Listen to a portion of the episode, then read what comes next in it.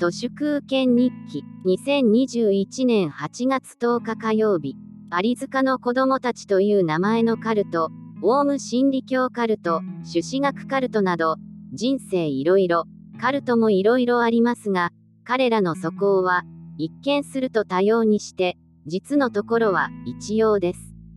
結局カルトが目指しているものはただ一つ破滅へと続く具の骨頂というしょうもない頂なのです。何としてでも東京オリンピックをやりきるとか、テレ朝のオリンピック担当チームが閉会後の打ち上げで飲みすぎて、店の2階から転落して骨折とか、そのメディア系列の世論調査に回答した6割が、このオリンピックやってよかったと評価しているなんていう結果を見るにつけ、この国は相も変わらずしょうもない朱子学カルトの頂上へと向かう8合目にいます。世の中には脱洗脳サロンのようなものがありますが、脱洗脳もまた一つのカルトでしかなく、結局はみんなそれぞれまばらになって、それぞれの信念に基づいて、正義ではなく正気で生きていくしかない、それが現実です。有塚の子供たちの教祖も、ひたすら禁酒禁煙のデトックスを訴えていたわけで、教祖にすがることそのものがカルトということです。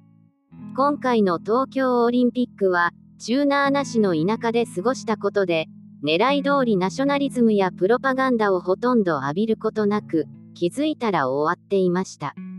これは IOC が、いわゆるアンブッシュと呼ばれる便乗商法を厳しく取り締まっているために、きっちり放映権を払っているマスメディアしか映像を使えないからチューナーがなければ逆立ちしてもオリンピックの動画は見られないという特性があるということで分断の世界を生きているアメ人にとっては NBC なんてもはや一切関係のないステーションになってきているんだろうなと思います。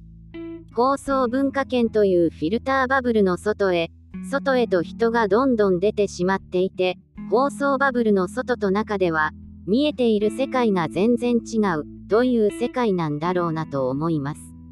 私も、放送のフィルターバブルから足を洗ってだいぶ経ちますけど、時々 NHK の定時ニュース見たりすると、これモスクワ放送かよって思ってしまいます。私の記憶では、このフィルターバブルが一番きつかったのは、1980年代で、SNS の代わりとして機能していたのが、ホーステとかのテレビのニュースだったんだろうなと思います。これから私が作るつもりのハイテク放上機には、ネットもテレビアンテナもいらないかもしれません。